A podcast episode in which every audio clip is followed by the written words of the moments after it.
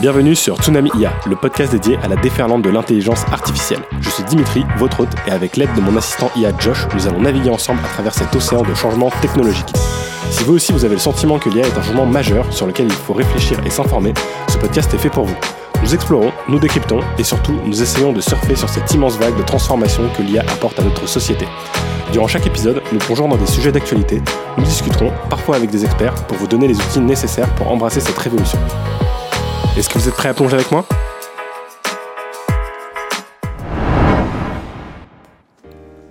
Bienvenue dans ce 17e épisode de Tsunami IA et je suis ravi de vous retrouver cette semaine pour discuter d'intelligence artificielle comme un peu chaque semaine et euh, je voudrais d'ailleurs vous remercier pour tous les retours que vous, que vous avez pu me faire sur euh, Instagram notamment avec euh, les petites stories que j'ai pu poster de deepfake qui apparemment ont été vraiment convaincantes. J'ai l'impression que voilà ça a dupé pas mal de monde et beaucoup de personnes ont été étonnées de la qualité qu'on peut obtenir aujourd'hui avec des outils comme iGen.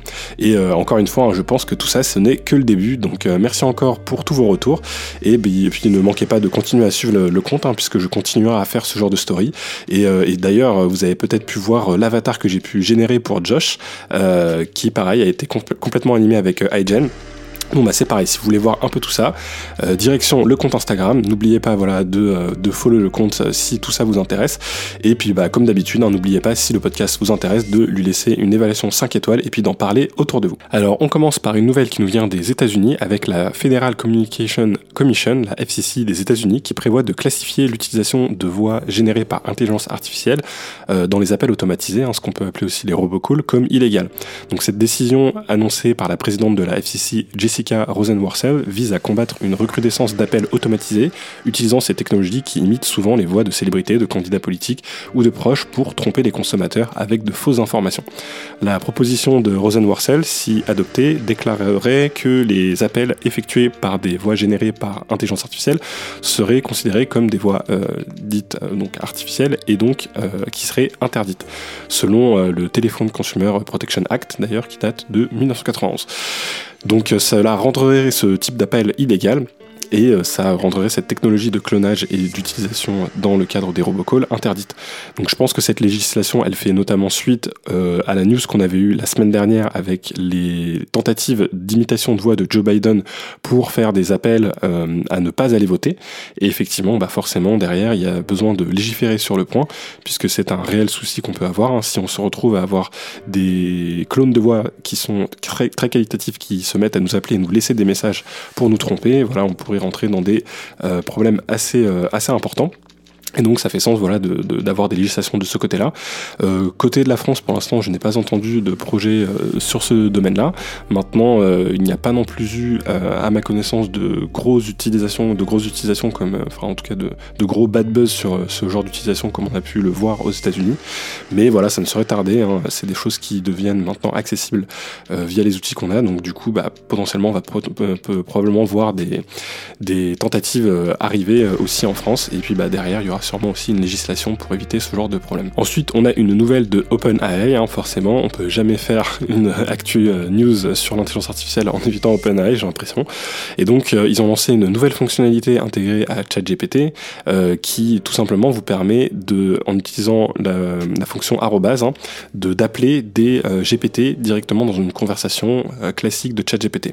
Donc cette nouveauté, en fait, elle facilite une collaboration entre différents GPT et ça va pouvoir vous permettre de faire des sujets un peu plus euh, construits où vous avez votre conversation principale et vous pouvez ensuite appeler un premier GPT qui va être spécialisé dans une certaine fonctionnalité. Par exemple, faire des recherches euh, d'articles scientifiques sur un domaine et puis bah, derrière euh, ce GPT va vous envoyer un résultat. Ce résultat-là, vous pourrez potentiellement, par exemple, l'envoyer à un autre GPT qui va, par exemple, faire de la création de vidéos.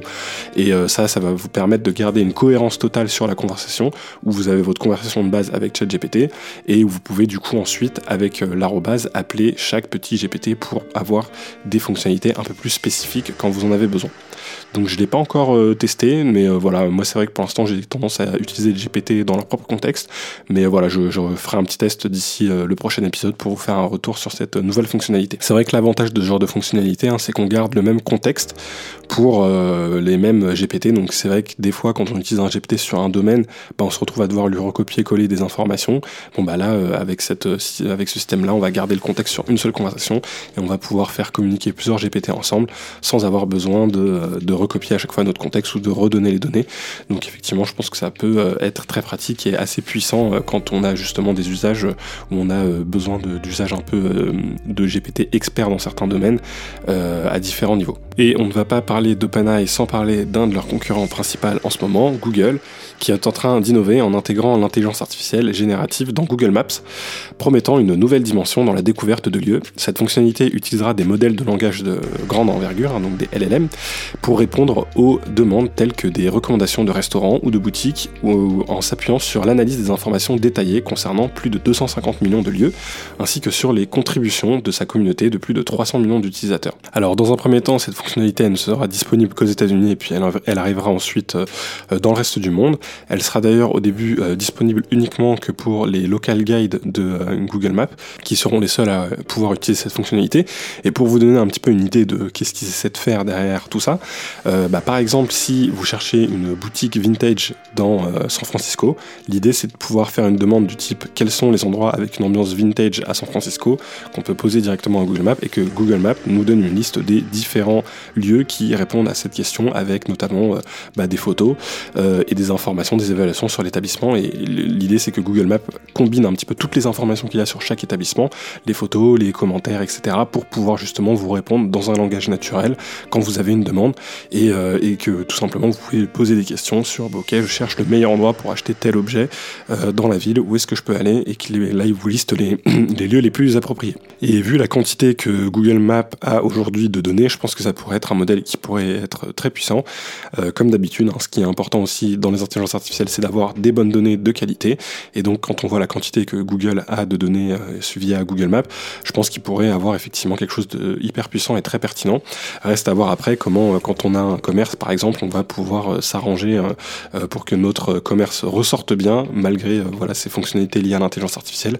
Peut-être qu'il y aura des bonnes techniques et des bonnes pratiques pour s'assurer que son que sa boutique ou que son restaurant ressorte bien sur Google Maps, par exemple en donnant un maximum de descriptions sur le lieu, en donnant des photos, par exemple, pour que l'intelligence artificielle derrière ait euh, le plus de données possible pour aussi euh, afficher euh, la boutique ou le restaurant dans les premiers résultats. Ensuite, on a une news de Microsoft, c'est bien comme ça, on va un peu tous, tous les faire. Hein. Donc d'abord OpenAI, Google, et maintenant on parle de Microsoft. Ensuite, j'ai une petite news aussi sur Meta avec Llama. Et là, c'est un peu technique, mais en gros, Microsoft innove dans le domaine de l'intelligence artificielle en améliorant la précision des LLM grâce à une technique nommée Layer Selective Rank Resolution. Donc, surnom laser, qui a été présenté lors du Microsoft Research Forum de janvier. Et en fait, cette euh, méthode, concrètement, elle va permettre de modifier les poids dans un large language model. Donc, dans un large language model, on va avoir des réseaux de neurones qui vont avoir chacun un certain poids et avec parfois des réseaux qui sont plus denses que d'autres. Là, l'idée, c'est de remplacer les réseaux les plus denses par des réseaux moins denses, ce qui peut paraître un peu euh, contre-intuitif. Hein. On pourrait se dire qu'on perd d'informations, mais en faisant cette manipulation, ils arrivent à augmenter la précision des large language modèles. Et ils ont eu, avec certains modèles, la capacité d'augmenter leur performance de 20 à 30%. Donc voilà, l'idée c'est pas non plus d'aller dans les détails, même si je pense que ça pourrait être euh, à l'occasion euh, intéressant de faire un épisode un peu plus euh, dédié sur comment un large language model fonctionne. Mais l'idée c'est que voilà, Microsoft continue d'innover dans l'intelligence artificielle qu'ils sont en partenariat très étroit avec OpenAI, mais que ça ne les empêche pas de leur côté de continuer à faire beaucoup de recherches et que euh, des techniques comme celles euh, qu'ils ont, qui sont sur lesquelles ils sont en train de travailler, euh, bah, permettent de réduire énormément, notamment les hallucinations des modèles. Et c'est vrai que ça, c'est quelque chose qui est encore problématique en ce moment, mais voilà, avec des techniques comme celle-ci, on pourrait résoudre ce genre de soucis et arriver, j'imagine, à un moment donné où on aurait des larges langages modèles qui n'hallucineraient plus ou quasiment plus, ce qui serait quand même, je pense, assez bénéfique et ce qui permettrait à faire gagner en fiabilité les modèles euh, qu'on a aujourd'hui. Et donc on enchaîne avec Meta qui a récemment mis à jour son modèle d'intelligence artificielle pour la génération de code nommé euh, Code Llama 70B qui est disponible gratuitement pour la recherche et l'usage commercial. Et donc Code Llama 70B, il offre une amélioration significative par rapport aux versions précédentes. Il est capable de générer plus de requêtes et d'offrir une précision accrue dans la programmation. En particulier, hein, c'est plutôt un, un modèle qui a été entraîné pour aider les développeurs à coder. Et il a une précision de 53% 100% sur le benchmark Human Eval, ce qui surpasse GPT 3.5 qui avait une précision lui de 48,1% et se rapproche du score de 67% de GPT 4 Turbo qui aujourd'hui est le meilleur score. Donc euh, voilà, on voit que les progrès euh, sont en train de se faire un peu de tous les côtés, que l'écart et en tout cas l'avance que OpenAI avait est en train de se réduire petit à petit. On avait aussi parlé d'autres sociétés, euh, notamment la société française Mistral qui aussi elle est en train d'avancer très bien sur ses modèles. juste après, je vous parlerai aussi d'un peu de le modèle de Gemini, euh, Gemini Pro, le modèle de Google qui est aussi en train de bien évoluer. Donc voilà, les choses sont en train de, vraiment euh, évoluer euh, de, tous les côtés. Là, l'intérêt quand même, c'est que ce modèle de Meta, il est open source et donc il est disponible de tous, même s'il demande quand même pas mal de puissance de calcul, notamment GPU pour le faire fonctionner. Euh, il est disponible sur euh, la plateforme Hugging Face, hein, qui est un peu la plateforme qui regroupe un peu tous les projets d'intelligence artificielle open source. Et euh, sur cette plateforme, hein, vous pouvez faire fonctionner les modèles avec les GPU de la plateforme, et donc ça vous permet notamment de tester ce dernier. Donc voilà, ce qui est intéressant, c'est de voir qu'on a quand même ces modèles open source hein, qui sont en train de gagner de plus en plus de, performance, et, et, donc du coup, bah, potentiellement, ils sont aussi plus facile à implémenter dans d'autres contextes, hein, puisque bah, là, vu qu'ils sont open source, on peut euh, s'en servir, avoir un usage commercial de ces derniers, ce qui euh, n'est pas possible avec euh, GPT-4, puisque aujourd'hui, bah, GPT-4, vous allez devoir passer par l'API et du coup bah, payer OpenAI à chaque fois que vous allez faire des utilisations de GPT-4. Donc certains business models ne peuvent peut-être pas fonctionner avec une IA comme GPT-4 qui a un coût à chaque fois, alors que une autre IA comme Lama 2 par exemple Bon, elle a un coût quand même en termes de ressources euh, de calcul, mais euh, il serait euh, beaucoup moins élevé que celui que GPT-4 va vous demander via les API. Donc pourquoi pas, on pourrait voir du coup des, fonctionnalités qui seraient plus viables en tout cas, et je pense que beaucoup de développeurs vont un peu sauter sur ce genre de modèle pour améliorer leurs applications et créer des nouvelles plateformes, créer des nouvelles solutions grâce à, à ces intelligences artificielles. Et comme j'étais en train de vous l'introduire, on va parler maintenant de Bard, l'outil d'intelligence artificielle de Google qui déploie ses mises à jour, rendant disponible Gemini Pro notamment et la génération d'images dans la plupart des pays. Gemini Pro, il est intégré à Bard en anglais, euh, il a été intégré en anglais en décembre dernier et il offre désormais des capacités avancées dans plus de 40 langues et plus de 230 pays et territoires. Donc Bard, c'était le modèle multimodal hein, de Google, donc l'avantage c'est qu'il n'a pas été forcément pensé comme d'autres modèles qui sont des large language modèles euh, exclusivement sur la partie texte, il a été pensé comme étant euh, capable d'utiliser plusieurs modes, donc la vidéo, l'image, euh, l'audio et aussi donc le texte. Et c'est ça un peu qui peut le rendre aussi intéressant par rapport à d'autres modèles comme ChatGPT. Donc en plus des améliorations euh, linguistiques qu'ils ont apportées, hein, ils ont élargi les fonctionnalités notamment de double vérification. Donc la double vérification, en fait, elle consiste à donner à l'utilisateur au moment de la réponse une page internet pour vérifier aussi les informations et éviter bah, des problèmes notamment d'hallucination et s'assurer que les informations euh, sont vraies. Et intégration aussi intéressante, donc quand on crée des images avec Bard, il y a des, une signature qui est faite euh, avec des pixels qui sont cachés dans l'image, qui permettent de euh, facilement en fait reconnaître que l'image a été générée par une intelligence artificielle. Donc on en avait un petit peu parlé aussi euh, dans l'épisode précédent, on commence à voir bah, ce genre de choses, je pense, qui vont être clés, hein, qui vont nous permettre de reconnaître qu'est-ce qui a été généré par une IA et qu'est-ce qui n'a pas été généré par une IA, ce qui va nous permettre notamment de reconnaître plus facilement les deepfakes. Donc c'est intéressant de voir que Google est en train d'intégrer ça à sa génération d'images, euh, même si pour l'instant, mais je vous en parlerai un peu plus dans la section euh, utilisation de l'IA de la semaine, puisque j'ai testé un petit peu Bard euh, pour vous faire un retour. Bon, bah, pour l'instant, les images sont pas non plus incroyablement réalistes, on n'est pas encore au niveau de ce qu'on peut avoir avec d'autres modèles. Et ensuite, on a une nouvelle qui concerne Mistral, où la communauté AI open source a été bouleversée, entre guillemets, par la fuite d'un nouveau modèle de langage LLM open source appelé MiQ1 euh, 70B sur la plateforme Hugging Face dont on parlait un petit peu tout à l'heure. Donc ce modèle-là, pourquoi il est intéressant? Euh, bah, parce que euh, tout simplement, il pourrait avoir des performances qui seraient équivalentes, voire même qui surpasseraient GPT-4. Donc on va voir un petit peu ce que ça donne, il faudrait le tester un petit peu plus en profondeur. Je vais essayer de voir aussi si d'ici la semaine prochaine, je peux réussir à mettre la main sur une version du modèle pour essayer de voir un peu de quoi elle est capable. Et son intérêt surtout, c'est que c'est un modèle qu'on appelle quantifié, donc qui peut tourner sur des machines beaucoup moins puissantes que les modèles classiques hein, comme GPT-4, hein, même si on ne sait pas exactement quelle est l'infrastructure derrière nécessaire pour faire tourner un modèle comme celui de GPT-4, on se doute qu'il faut des gros data centers avec beaucoup de puissance de calcul. Et donc là, la particularité, c'est que ce modèle-là, il aurait été optimisé pour travailler sur des plus petites machines, donc potentiellement avoir une version locale, un petit peu comme on en avait parlé, je crois, il y a deux épisodes où je vous expliquais comment installer votre large language model en local sur votre machine avec des outils comme LM Studio ou euh, GPT for All, bon bah là on pourrait voir potentiellement euh, un modèle qui pourrait apparaître euh, sur ce genre de, logiciel qui, qui, permettrait donc du coup de faire tourner le modèle en local. Bon bah c'est intéressant, hein, ça rajoute un petit peu de la concurrence, on va voir, bon c'est vrai qu'en ce moment GPT-4 c'est un petit peu le modèle à surpasser, donc tout le monde essaye un peu de, se vendre en disant qu'ils sont en train d'avancer sur des outils qui sont en train de, de peut-être surperformer GPT-4 ou de superformer dans certains domaines, etc. Bon bah c'est clairement la course hein, pour essayer d'avoir le meilleur modèle. Aujourd'hui, GPT-4 Turbo reste le modèle le plus performant, mais on va voir euh, effectivement si avec tous ces concurrences, on va avoir des modèles capables de le surpasser et surtout potentiellement de le faire avec l'open source qui serait, je pense, hyper intéressant. Ça permettrait euh, de développer énormément de choses derrière, puisque bah, surtout si c'est des modèles qui ne demandent pas énormément de, consommation de, calcul, bon bah ça pourrait euh, apporter énormément d'usage et d'intégration dans d'autres applications et dans d'autres contextes. Bon, on a quand même oublié une grosse entreprise tech dans tout ça, c'est Apple. Même si pour l'instant on n'a toujours pas d'informations concrètes, on a quand même euh, Tim Cook qui a confirmé que Apple était en train de travailler sur des fonctionnalités d'intelligence artificielle qui devraient arriver d'ici la fin de l'année, notamment avec la sortie de iOS 18. Donc euh, on va voir, voilà, on va voir ce qu'ils vont euh, nous amener là-dessus. Est-ce qu'ils vont être capables de nous amener des choses qui seraient similaires à ce qu'on a pu voir par exemple avec Samsung et les fonctionnalités qu'ils ont apportées avec la participation de Google dans leur dernière ligne de téléphone sur leur euh, Samsung S24.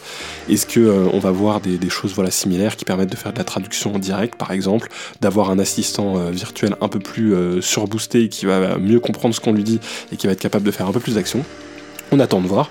Euh, voilà, en tout cas, on s'en doutait, hein, mais ils sont en train de travailler sur le sujet. Ensuite, on a une news venant du géant du logiciel d'entreprise SAP qui a annoncé prévoir une restructuration avec le remplacement de 8000 emplois, soit plus de 7% de sa main-d'œuvre totale, par des euh, technologies d'intelligence artificielle.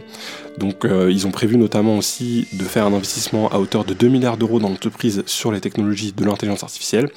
Voilà, c'est euh, un, en tout cas une, très grosse entreprise technologique qui euh, prévoit déjà de faire un grand remplacement d'une part de ses employés par l'intelligence artificielle.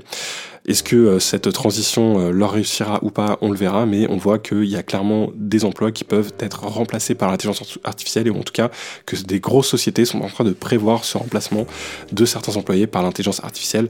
Alors forcément, ils ont prévu un programme en interne pour faire des reconversions vis-à-vis des employés qui ne seront plus du coup qui seront remplacés par ces technologies d'intelligence artificielle.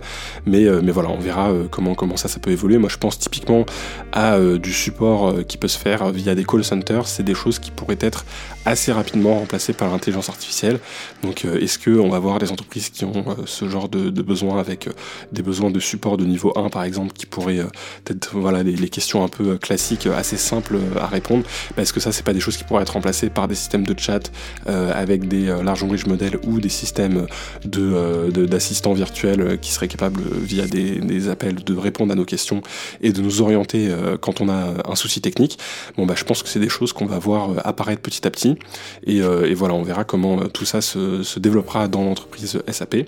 Mais, mais on voit qu'ils sont en train de prendre ce tournant-là, en tout cas. Et enfin, dernière news, on a la société Neuralink qui a été notamment cofondée par Elon Musk, qui a franchi une étape significative en implantant pour la première fois leur puce cérébrale dans un patient humain le 28 janvier. Donc ce développement fait suite à une série d'essais controversés sur des animaux notamment, dont un macaque ayant réussi à jouer au jeu vidéo Pong par la pensée. Les premiers résultats semblent prometteurs avec des activités neuronales encourageantes qui ont été rapportées. Neuralink aspire à transformer radicalement la biotechnologie médicale. Leur puce d'une largeur d'un centimètre vise à restaurer la mobilité chez les patients tétraplégiques, redonner la vue aux aveugles et traiter des pathologies psychiatriques telles que la schizophrénie, la dépression et des troubles du spectre de l'autisme. L'entreprise cherche à apporter des solutions à des défis médicaux jusqu'ici insolubles. Cependant, cette avancée n'est pas exempte de toute controverse et de risque, puisque Neuralink a fait l'objet de polémiques, notamment pour des accusations de maltraitance animale et la mort de plus de 1500 animaux durant les essais qu'ils ont fait depuis 2018. Donc là, c'est vrai que c'est assez dingue. On se rapproche vraiment de ce qu'on a pu voir dans des tas de films et séries de science-fiction avec euh, ce type de matériel, avec des possibilités dans le futur qui pourraient être assez incroyables. Dans euh, les exemples du coup que Neuralink citait, il y avait notamment le fait de redonner la vue à quelqu'un qui serait aveugle. C'est vrai que c'est des choses qui seraient envisageables si on avait des puces directement connectées euh, au cerveau. Voilà, maintenant c'est une technologie qui reste voilà, à ses débuts, on verra où elle arrive, et puis je pense aussi qu'il y a vraiment un gros sujet derrière sur bah, à quel point on va être euh, ok avec le fait de potentiellement se mettre un implant dans le cerveau qui nous permettrait de euh, voilà euh, acquérir plus de puissance de calcul entre guillemets ou de pouvoir faire contrôler des appareils à distance via cet implant. C'est vraiment un pan où là on rentre dans la partie transhumanisme. Hein. c'est vraiment quelque chose qui est encore à ses débuts mais qui commence à devenir de plus en plus concret et qui en plus bah, couplé à l'intelligence artificielle pourrait donner des résultats assez incroyables. Du coup c'est un sujet que j'aimerais un petit peu creuser avec vous aujourd'hui. Mais avant ça, je vais déjà vous parler de mon utilisation de l'intelligence artificielle de la semaine. Alors l'utilisation de l'IA de la semaine, ça a été pour moi de créer notamment des stories grâce à différents outils d'intelligence artificielle. Donc pour ceux qui suivent le compte Instagram Tsunamia, vous avez probablement pu voir l'avatar de Josh vous parler et euh, je vais vous expliquer un petit peu bah, quels outils j'ai utilisés pour réussir à avoir ce résultat. Donc la première étape pour moi ça a été d'utiliser ChatGPT pour avoir un premier script qui euh, a été utilisé derrière pour faire euh, l'animation de, cette, de, de cette story. La deuxième chose que j'ai fait c'est utiliser Midjourney pour créer l'avatar de Josh. Donc là, j'ai utilisé la dernière version Midjourney V6 euh, en euh, travaillant un petit peu différents prompts pour avoir un personnage qui à la fois ressemblait à un humain mais qui en même temps était un petit peu robotique. Donc j'ai fait plusieurs générations jusqu'à avoir un résultat qui me plaisait. Une fois que j'avais euh, ce résultat qui me plaisait, l'un des soucis qu'on a avec euh, Midjourney, c'est que c'est des fois un peu compliqué de lui faire faire les formats d'image qu'on veut. Alors même si on peut euh, lui donner dans son prompt, si on veut une photo qui est au format 16 neuvième, au format portrait ou autre, bon des fois on a des choses qui sont un petit peu à côté de la plaque, ou en tout cas qui font que les images sont pas réellement comme on les voudrait puisqu'on a changé leur format. Donc moi pour faire plus simple, j'ai fait une génération d'images au format standard. Par contre après, pour la faire au format story, ce que j'ai fait c'est que j'ai utilisé Photoshop avec la fonctionnalité de création de contenu euh, intégrée à Photoshop qui vous permet de tout simplement bah, élargir une photo. Donc vous imaginez avoir fait une photo d'une personne, bah, vous pouvez élargir le cadre et euh, la dernière version de Photoshop va générer grâce à l'intelligence artificielle tout ce qui est autour et qui était hors du cadre. Et donc ça marche plutôt bien quand vous avez des cadres qui sont pas trop compliqués. Euh, donc là c'est ce que j'ai généré pour faire une image portrait de Josh qui avait en plus une bonne résolution hein, pour garder aussi une bonne qualité. Avec cette image de Josh, j'ai euh, ensuite fait un upload de cette dernière dans l'outil iGen, qui euh, est celui que je vous avais fait un petit peu écouter la semaine dernière, qui permet de générer du coup des deepfakes euh, vidéo. Et donc euh, ça, ça m'a permis de générer entièrement bah, l'animation de la bouche et des yeux de, de Josh en tout cas de son avatar. Alors vu que ça se base sur une image et pas sur une vidéo, c'est pas aussi euh, convaincant que ce qu'on peut obtenir avec euh, le deepfake qu'on avait euh, et que vous avez pu voir aussi sur Instagram. C'est vrai que c'est un petit peu un niveau en dessous, mais ça reste quand même assez, assez pertinent, je trouve, et on a quand même quelque chose voilà, d'assez utilisable. Et par contre, le problème qu'on a avec iGen, hein, c'est qu'aujourd'hui, ils sont pas très bons en termes de génération de voix, encore plus quand on essaie de générer de la voix en français. Donc là, pour la partie génération de voix, je suis passé par Eleven Labs et euh, ça m'a permis aussi bah, de tout simplement reprendre la voix que j'utilise également pour Josh dans le podcast, hein, qui est aussi une voix qui vient de Eleven Labs.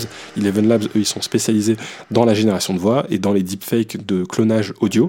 Donc c'est vraiment que de la partie audio. C'est aussi avec ça que je fais mes deepfakes euh, personnels. Hein. Donc euh, la partie vidéo, elle est faite avec iGen et la partie audio, elle est faite avec Eleven Labs, qui est vraiment un cran au-dessus que ce que propose iGen en termes de recopie de l'audio.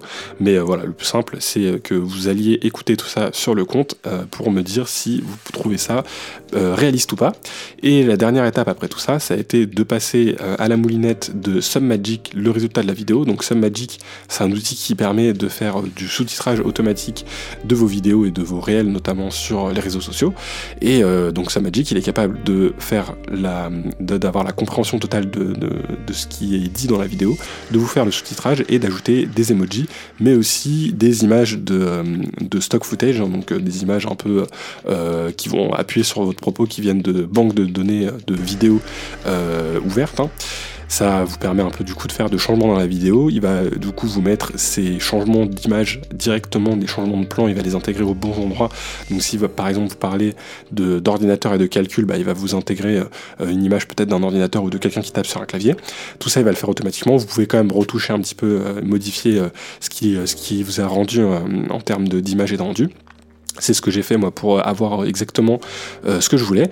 Et à la fin, vous avez votre vidéo qui ressort, donc euh, sans avoir euh, eu besoin de passer par un logiciel de montage, sans avoir eu besoin de bah, recopier chaque phrase une par une. Donc c'est vraiment un outil assez incroyable. Je pense qu'il est beaucoup utilisé, hein, puisque bah, vous pourrez aller voir sur leur site hein, le style des sous-titres. Ils en proposent plusieurs, hein, mais le style un peu le plus connu des sous-titres, vous allez vous rendre compte que vous le voyez un peu dans toutes les stories.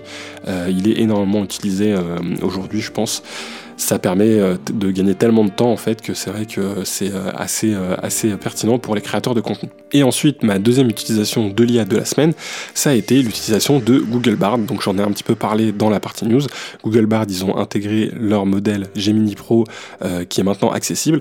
Donc déjà, première chose, c'est gratuit. Donc je vous conseille vraiment d'aller tester Google Bard. Vous, avez juste à vous connecter avec, avec votre compte Google pour pouvoir utiliser Bard. Bon bah toujours hein, se méfier euh, quand on a des produits gratuits comme ça. Pensez aussi au fait que les données que vous allez donner à Google vont très probablement être réutilisées pour entraîner le modèle. Ou euh, voilà, on ne sait pas exactement euh, comment elles vont être utilisées, mais en tout cas, évitez de l'utiliser avec des données confidentielles. En tout cas, il reste accessible aujourd'hui gratuitement et il permet de faire des choses assez évoluées. Il permet de générer des images, même si euh, j'ai pas réussi à générer des images sans, passer par euh, un VPN euh, vers les États-Unis. Donc c'est une fonctionnalité normalement qui devrait être disponible en France, mais en tout cas moi j'ai pas réussi à le faire. Si jamais ça vous amuse de faire le test, bah, essayez de votre côté. Moi, pour euh, pouvoir générer des images, j'ai dû passer par la version euh, américaine en me connectant via un VPN. Et là, euh, pas de souci, hein, ça fonctionnait. J'ai pu réussir à générer quelques images avec Bard. Bon, pour l'instant, en génération d'images, il n'a pas le même niveau que, que DALI 3 ou Midjourney, mais il a quand même un bon niveau. Je trouve que le rendu fait assez vrai. C'est juste que bon, il y a souvent des artefacts qui font que on voit tout de suite que ça généré par une IA. Et il a quand même un peu du mal encore à suivre des instructions complexes. Mais voilà, c'est un modèle qui va encore évoluer. Là où je l'ai trouvé hyper intéressant, et je trouve que ça c'est vraiment une fonctionnalité euh, hyper utile, c'est qu'il est capable de résumer les vidéos YouTube. Forcément, Google et YouTube, c'est euh, la même société. Et euh, la force qu'ils ont, bah, je pense, qu'ils ont entraîné leur modèle, vu qu'il est multimodal, il est, euh, il est capable d'analyser des images, mais aussi d'analyser de la vidéo. Et donc, en fait, vous pouvez lui donner un lien d'une URL YouTube et lui dire, par exemple, bah, résume-moi cette vidéo YouTube, fais-moi des points clés sur euh, ce que tu as retenu de cette vidéo YouTube. Et là, pour le coup, franchement, ça marche super bien. Donc, j'ai fait le test avec 2-3 vidéos. C'est hyper impressionnant. Il arrive à vous faire des petits bullet points, vous regroupant toutes les infos de la vidéo. Même pour des vidéos assez longues de 30 minutes, par exemple, bah, il va quand même réussir à vous faire un résumé qui va parler de toutes les étapes de la vidéo. Ce qui est un des problèmes qu'on peut des fois avoir avec euh, les euh, large language models, c'est que ils ont tendance à beaucoup détailler le début, euh, détailler la fin, et puis le milieu, ils ont tendance à rien du tout nous dire dessus. C'est un problème souvent quand on a, voilà, avec la maîtrise du contexte qu'on a avec ces large language models, souvent on se retrouve à, avoir du mal à, avoir des bons résumés qui nous résument du début à la fin toutes les infos. Bon bah là pour le coup il a réussi à le faire parfaitement et, et encore une fois un modèle disponible gratuitement en ce moment donc je vous encourage vraiment à aller l'utiliser. Euh, voilà, beaucoup de personnes considèrent que c'est un petit peu le concurrent numéro 1 en ce moment de GPT-4 et que même s'il est un niveau en dessous, il a quand même des performances qui sont assez impressionnantes. Donc euh, bah voilà, testez-le et puis vous me direz ce que vous en pensez. Salut Josh, donc aujourd'hui on a parlé un petit peu de Neuralink qui est en train de travailler sur des implants qui pourraient directement se connecter à notre cerveau. Il y a aussi le Apple Vision Pro qui est sorti hier et qui nous parle de spatial computing, donc un casque de réalité augmentée qui nous permettrait d'utiliser euh, l'outil informatique dans notre environnement. Donc euh, avec tout ça, moi j'aimerais un peu parler de transhumanisme et de comment tous ces objets et toutes ces technologies pourraient évoluer dans le futur. Qu'est-ce que tu en penses? C'est un sujet absolument fascinant. Le transhumanisme avec ses perspectives de transcender les limites humaines grâce à la technologie, s'inscrit pleinement dans les discussions autour de projets ambitieux comme Neuralink et le Apple Vision Pro. Neuralink travaille sur des interfaces cerveau-machine qui, en théorie, pourraient améliorer notre cognition, voire nous permettre de communiquer ou de contrôler des appareils par la pensée. Imaginez, par exemple, si vous pouviez apprendre une langue étrangère en téléchargeant directement les informations dans votre cerveau ou si vous pouviez contrôler votre environnement domestique juste en y pensant. D'autre part, le Apple Vision Pro s'inscrit dans le domaine de la réalité augmentée et du spatial computing. Six technologies pourraient révolutionner la manière dont nous interagissons avec notre environnement en superposant des informations numériques au monde réel. Cela pourrait transformer radicalement des secteurs comme l'éducation, le design, la chirurgie et même notre vie quotidienne à la maison. Ces avancées soulèvent des questions fascinantes sur l'avenir du transhumanisme. Comment ces technologies vont-elles évoluer? Allons-nous vers une société où la distinction entre humain et machine devient de plus en plus floue? Et comment ces avancées pourraient-elles remodeler notre compréhension de l'identité humaine, de la conscience et de l'éthique? Il est crucial de considérer les implications éthiques et sociales de CS technologies. Par exemple, comment garantir que ces essais avancés profitent à tous et ne créent pas un fossé encore plus grand entre les différentes couches de la société? Comment équilibrer les avantages de ces technologies avec les préoccupations concernant la vie privée, la sécurité et l'autonomie individuelle? C'est un terrain passionnant et en constante évolution, plein de possibilités et de défis. Quelles sont vos pensées sur la manière dont nous devrions naviguer dans ce futur excitant mais complexe? Alors avant de rentrer un petit peu dans les détails des questions que Josh soulève, je voudrais juste euh, réexpliquer un petit peu la différence qu'on a entre euh, des systèmes comme le Apple Vision Pro où on parle de spatial computing et de réalité augmentée et des systèmes euh, qui sont eux assez différents comme ceux de Neuralink où là on va vraiment essayer d'implanter quelque chose au niveau directement une interface qui va directement s'implémenter au niveau du cerveau. Donc quand on parle de casque à réalité augmentée, pour l'instant bah, c'est quelque chose qu'on va rajouter sans avoir à faire cette connexion directe avec le cerveau. Donc en l'occurrence avec le casque de Apple, bon bah on met le casque, ça nous permet d'avoir un accès à un ordinateur, de faire des tas de fonctionnalités. Donc pour l'instant c'est quelque chose qui est, on va dire, euh, encore à ses débuts. Hein. D'après en tout cas les différents euh, tests et retours qu'il y a en, tout cas sur l'appareil d'Apple, c'est un petit peu pour l'instant quelque chose euh, qui n'est pas suffisamment, on va dire, optimisé et euh, performant pour vraiment donner une, expérience utilisateur qui est très transparente en tout cas, euh, telle qu'on pourrait l'avoir avec, euh, je sais pas, on pourrait imaginer des lunettes qui nous permettraient d'avoir cette réalité augmentée et une très forte puissance de calcul, mais sans avoir à avoir un gros casque à mettre sur ses yeux et, un système aussi surtout qui laisserait transparaître les yeux directement, hein, puisque là Apple ils ont utilisé une technique un petit peu innovante pour afficher les yeux des personnes avec euh, tout simplement un écran. Bon, on voit qu'on en est encore un petit peu au début de ce genre de technologie, mais euh, c'est voilà, c'est ce qui nous permet entre guillemets d'avoir euh, un accès un petit peu comme euh, ce que fait le smartphone euh, aujourd'hui, un prolongement un peu de notre cerveau qui via une interface physique, hein, comme le voilà l'écran tactile de son téléphone, bah, nous permet de discuter avec d'autres personnes, de se connecter à Internet, d'accéder à des intelligences artificielles, d'obtenir des tas d'informations. Donc je pense que ça, cette partie un petit peu réalité augmentée, spatial computing, c'est quelque chose qui ne devrait pas poser énormément de problèmes en termes d'acceptation. bon, même si là aujourd'hui le casque d'Apple, si vous voyez quelqu'un se balader dans la rue avec ça, vous allez trouver ça assez étrange. Euh, je pense qu'une fois que le matériel sera suffisamment petit, suffisamment bien intégré, je pense que ça pourra être aussi bien accepté que ce qu'on a aujourd'hui avec les smartphones, et ça nous permettra d'avoir un accès à un ordinateur et à Internet et à des tas de fonctionnalités et des tas de choses hyper pertinentes euh, pour notre usage de tous les jours, avec un appareil qui sera du coup euh, très petit et voilà très transparent dans son utilisation. Donc ça, j'ai très peu de mal à le voir apparaître d'ici les prochaines années. Et c'est là d'ailleurs où on voit que le pari que Mark Zuckerberg a fait sur le métaverse hein, pourrait très bien être gagnant dans les prochaines années, puisque si on a des outils comme le Apple Vision Pro ou euh, d'autres outils de réalité augmentée qui sont de plus en plus accessibles et de plus en plus euh, fonctionnels euh, autour de nous, bah, c'est vrai que cet aspect d'avoir un, un, univers parallèle entre guillemets où on pourrait avoir accès à des tas de fonctionnalités d'applications, de réseaux ou autres, bah, prendrait tout son sens et je pense qu'on aurait beaucoup d'applications qui commenceraient à prendre leur sens lorsque ce genre de casque serait plus facile d'accès. Avec ce genre de casque, on n'est pas vraiment dans, ce qu'on pourrait appeler du transhumanisme, mais par contre, avec l'interface cerveau-machine, notamment sur laquelle euh, l'entreprise Neuralink travaille, et euh, qui a réussi du coup à faire sa première implémentation dans un humain, là on passe vraiment étape, une étape supérieure vers quelque chose qui, ressemble à ce qu'on aurait pu voir dans toutes les séries, films et autres livres de science-fiction, euh, où on va vraiment potentiellement pouvoir améliorer l'humain directement avec des technologies. Josh, j'aimerais que tu m'en dises un peu plus justement sur ces interfaces d'interface cerveau-machine. Est-ce que tu as des exemples d'applications qui ont lieu aujourd'hui, d'exemples en recherche peut-être, de personnes qui ont utilisé ce genre d'interface et à quel point elles ont réussi ou non, et quelles ont été un petit peu leurs euh, leur applications pratiques? Les interfaces cerveau-machine, ICM, représentent un domaine de recherche fascinant et prometteur qui fusionne la neuroscience avec la technologie de pointe. Ces systèmes permettent une communication directe entre le cerveau et les dispositifs externes. Voici quelques exemples notables d'applications et de recherches actuelles dans ce domaine. Rétablissement de fonctions après des lésions.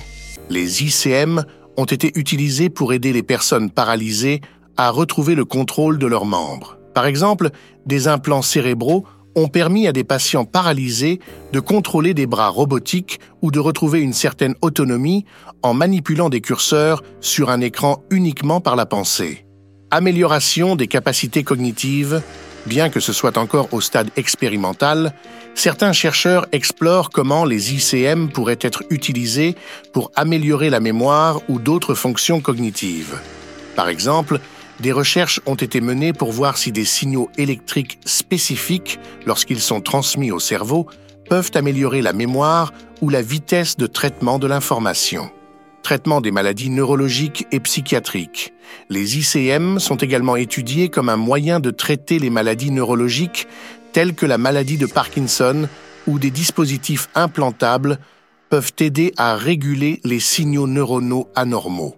De même, il y a des recherches sur l'utilisation des ICM pour traiter les troubles psychiatriques comme la dépression résistante au traitement.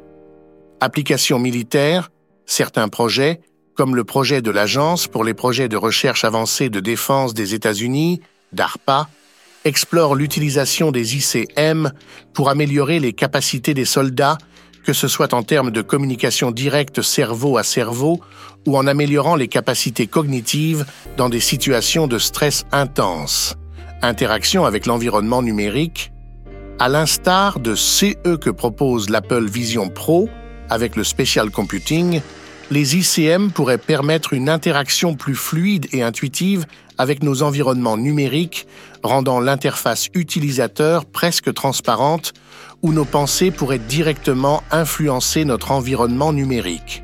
Cependant, il est important de noter que bien que CES avancées soient prometteuses, elles soulèvent également de sérieuses questions éthiques et de sécurité. La protection de la vie privée, l'autonomie des utilisateurs et les implications à long terme de tels dispositifs sur notre cerveau et notre société sont des sujets de débat intenses.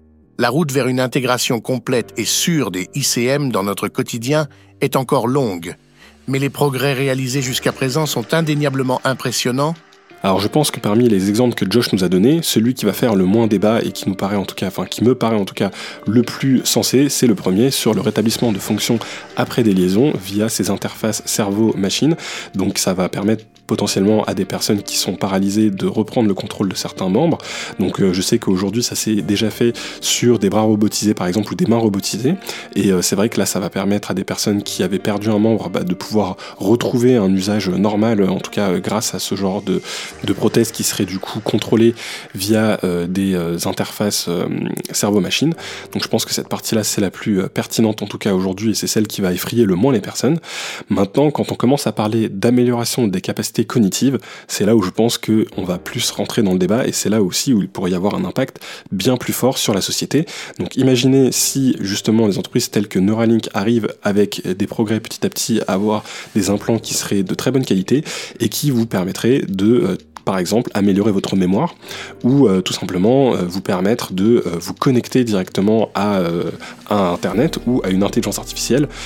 imaginez la puissance que ça pourrait apporter entre guillemets aux personnes qui seraient équipées de ce genre de fonctionnalité. là, on rentrerait clairement dans quelque chose qui serait des choses qu'on a vues dans les films de science-fiction jusqu'à aujourd'hui, mais voilà, ça pourrait potentiellement arriver grâce à ce genre d'implant. Donc forcément, aujourd'hui, quand on, on utilise ce genre d'implant, on n'en est pas du tout à ce niveau d'avancement en termes de lecture de l'activité cérébrale, on n'est pas capable d'aller de, très loin et de pousser ce genre d'interface, mais c'est comme tout, hein, ça, va, évoluer, et plus tard on pourra avoir des interfaces qui nous permettraient par exemple de communiquer directement avec notre pensée, si on arrivait justement à un niveau où on arrive à décrypter les ondes cérébrales euh, avec une très bonne qualité, une bonne fiabilité. D'ailleurs, l'intelligence artificielle pourrait très bien aider à avancer plus rapidement sur ce genre de sujet, hein, puisque bah, comme d'habitude, l'intelligence artificielle elle est très douée quand on a des gros volumes de données et qu'on essaye de résoudre des problèmes assez définis. Et bah, typiquement, euh, réussir à lire et comprendre l'activité cérébrale d'une personne, c'est le genre de problème sur lesquels une intelligence artificielle pourrait euh, très rapidement faire des avancées. Je crois que d'ailleurs on en avait parlé dans un épisode précédent où euh, on avait des chercheurs qui avaient réussi à justement euh, décrypter des mots euh, en justement lisant l'activité cérébrale, mais cette fois-ci avec des sondes qui étaient à l'extérieur hein, de, la tête. Donc là on parle pas de quelque chose qui directement branché dans le cerveau comme l'interface cerveau-machine dont on parle. Donc après, toujours dans l'usage médical, on pourrait avoir aussi des interfaces euh, cerveau-machine qui pourraient être utilisées dans le traitement de maladies neurologiques euh, ou psychiatriques. Donc euh, voilà, après avoir comment ces interfaces pourraient par exemple aider sur des maladies telles que Parkinson, je pense que là aussi c'est des évolutions qui pourraient être assez bénéfiques. De toute façon, dès qu'on va rentrer sur l'aspect santé, je pense que ça va être là où ça sera le plus facile d'accepter ce genre de choses. Dès qu'on passe plus sur la partie amélioration des capacités cognitives, c'est là où je pense qu'il y aura un plus gros débat éthique et surtout un changement euh, qui sera très euh, difficile en tout cas à accepter. Euh, je ne sais pas si vous vous imaginez avoir votre cerveau connecté directement avec une puce. C'est vrai que là on passe vraiment dans une étape de, qui, aujourd'hui n'était possible que via science-fiction. Est-ce que on serait prêt à faire ce pas-là et à accepter ce genre de changement? Quels seraient les bénéfices pour ceux qui l'acceptent? Et surtout bah, aussi comment ça ferait évoluer notre société?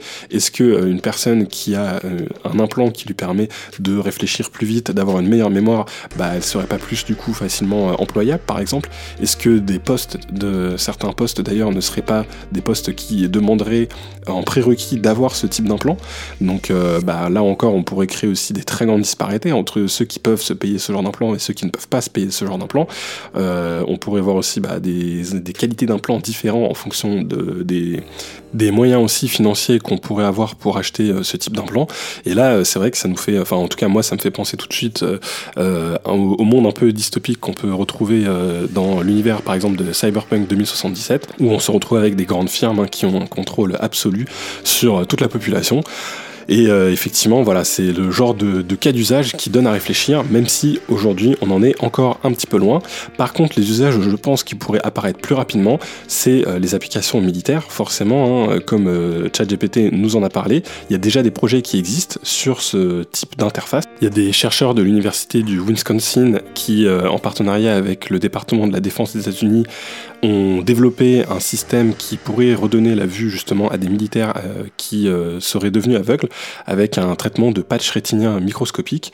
Donc voilà, il y a des choses qui euh, existent sur ce genre de thème et sur lesquelles forcément on a de l'avancement aussi. Et après, je pense que le, dernier usage aussi euh, auquel on peut penser avec ce genre d'interface, ce serait tout simplement euh, la capacité de contrôler un ordinateur ou une machine grâce à cette interface de façon un petit peu plus fluide et un petit peu plus directe, sans avoir à passer par une interface comme un clavier, comme une souris, comme un écran tactile. Et je pense que c'est un petit peu ça l'objectif de Neuralink, puisque euh, comme on en parlait dans les news, hein, lors de leur recherche, ils ont réussi à obtenir d'un singe qu'il puisse contrôler le jeu Pong.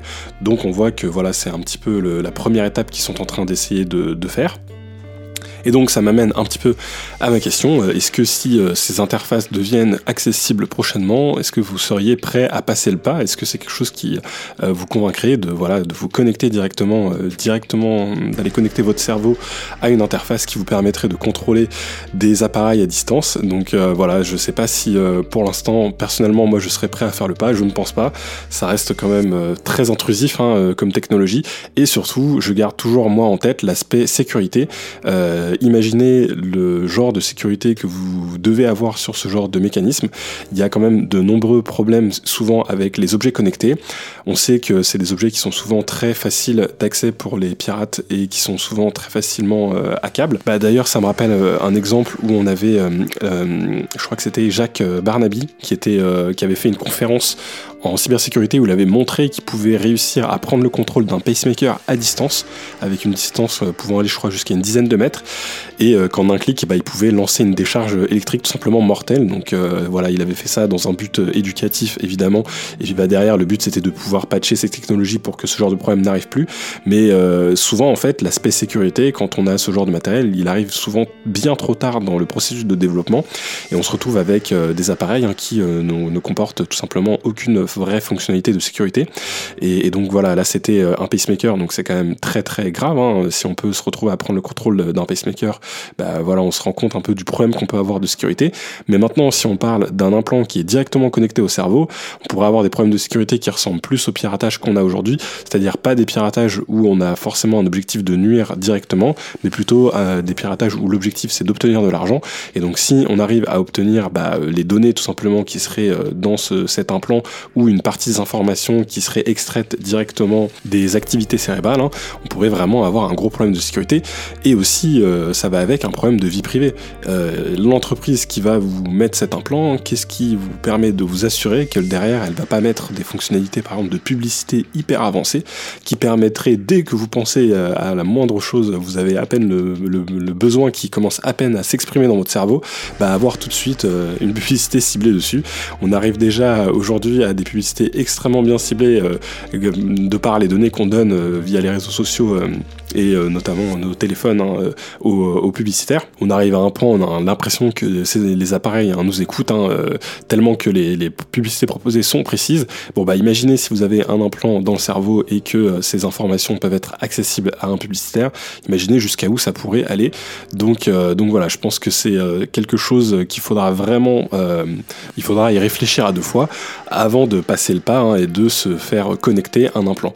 Donc forcément, quand c'est pour des raisons médicales, n'y aura plus vraiment ce, débat-là. Hein. Si ça vous permet de, d'accéder euh, à un membre que vous, aurez, que vous avez perdu, par exemple, là je pense que l'intérêt il est tout de suite bien plus pertinent. Hein. C'est un petit peu comme le pacemaker. On a beau euh, avoir des problèmes de sécurité dessus, si vous permet de, de, rester en vie, bah, ça reste quand même quelque chose de très utile. Bon bah là, euh, par contre, si on parle d'implants qui nous permettraient de se connecter à des interfaces ou autres, qui ne seraient pas essentiels dans un premier temps, bon bah effectivement, il vaut mieux y réfléchir à deux fois avant de, de sauter le pas. En tout cas, euh, je serais curieux de savoir ce que vous pensez de ce type de technologie et si de votre côté vous seriez intéressé par voilà avoir une interface cerveau-machine qui vous permettrait bah, d'être soit euh, plus intelligent, d'avoir plus de mémoire ou tout simplement de contrôler des appareils à distance. Est-ce que est-ce que c'est quelque chose qui, euh, qui vous intéresserait? Est-ce que d'être capable de parler peut-être directement via la pensée à d'autres personnes qui ont cette interface vous paraît un futur enviable auquel vous aimeriez participer? Bah, je vous laisse voilà, réfléchir à tout ça euh, jusqu'au prochain épisode. Et d'ici là, je vous souhaite de vous porter en bonne forme et je vous dis à la prochaine. Ciao